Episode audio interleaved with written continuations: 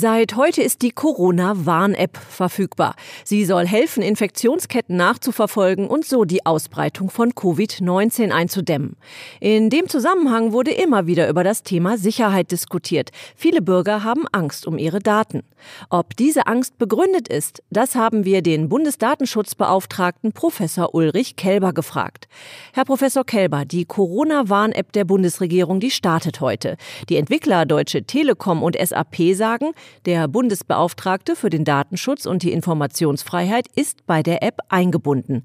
Was ist Ihre Aufgabe bei der Corona-Warn-App? Wir sind von Anfang an und auch äh, im weiteren Verlauf Beratungshaus für das Robert Koch Institut, das ja die verantwortliche Behörde ist, aber dann eben auch für die beiden Entwickler Deutsche Telekom und SAP.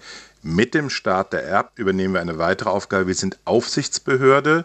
Das heißt, ähm, wir werden kontrollieren, dass alles seinen geregelten Gang geht. Wir haben auch ähm, Rechte wie zum Beispiel Anweisungen, Untersagungen, zum Beispiel auf Löschen oder etwas anders zu machen. Viele sind beim Datenschutz ja noch skeptisch. Hacker geben der App aber gute Noten. Selbst der Chaos Computer Club ist zufrieden. Die App genügt höchsten Datenschutz- und Sicherheitsanforderungen, das sagt Kanzleramtschef Helge Braun. Was sagt der oberste Datenschützer Deutschlands? Bei den Dingen, die wir bisher gesehen haben, ja nicht im Echtbetrieb die App, sondern Dokumentationen und äh, Texte, glauben wir, dass äh, in der Tat die Datenschutzanforderungen erfüllt sind, dass man für den Zweck die geeignete Architektur gewählt hat. Es findet eine Pseudonymisierung der Daten statt. Die Schritte sind freiwillig. Der Zweck ist sehr klar, sehr konkret und sehr auf das Thema Kontaktverfolgung konzentriert. Es äh, wird der Grundsatz der Datenminimierung eingehalten. Es werden halt wirklich nur die Daten verwendet, die benötigt werden. Sie sind pseudonym, keine Sammlung standortbezogener Daten. Das sind die Fragestellungen, die wir uns natürlich bei so einer App anschauen. Wenn ich aber die App nutze, ich möchte ja nicht, dass meine Nachbarn sofort wissen, dass ich Corona habe, auch wo ich mich gerade aufhalte, das soll eigentlich keiner wissen. Ist meine Angst begründet? Ich glaube nicht. Die App soll ja gerade von allen Bürgerinnen und Bürgern möglichst genutzt werden, nicht nur von denen, die selber glauben, dass sie sich infiziert haben. Und die Nutzung der App hat darüber auch überhaupt keine Aussage. Und im Gegensatz zu Ideen, die im März mal diskutiert wurden, mit Mobilfunkzellendaten zu nutzen, ermöglicht diese App niemanden festzustellen, wo sich jemand aufhält. Die französische Corona-App speichert Daten zentral auf Servern. Die deutsche App speichert die Daten auf dem Handy. Sind meine Daten dort sicher? Erstmal aus äh, IT-Sicht hat natürlich beide Lösungen ihre jeweiligen möglichen Angriffsszenarien.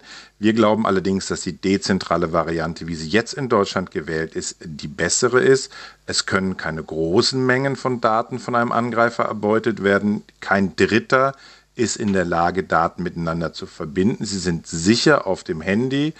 Sie sind nur für diesen Zweck, nur für den Zeitpunkt von 14 Tagen.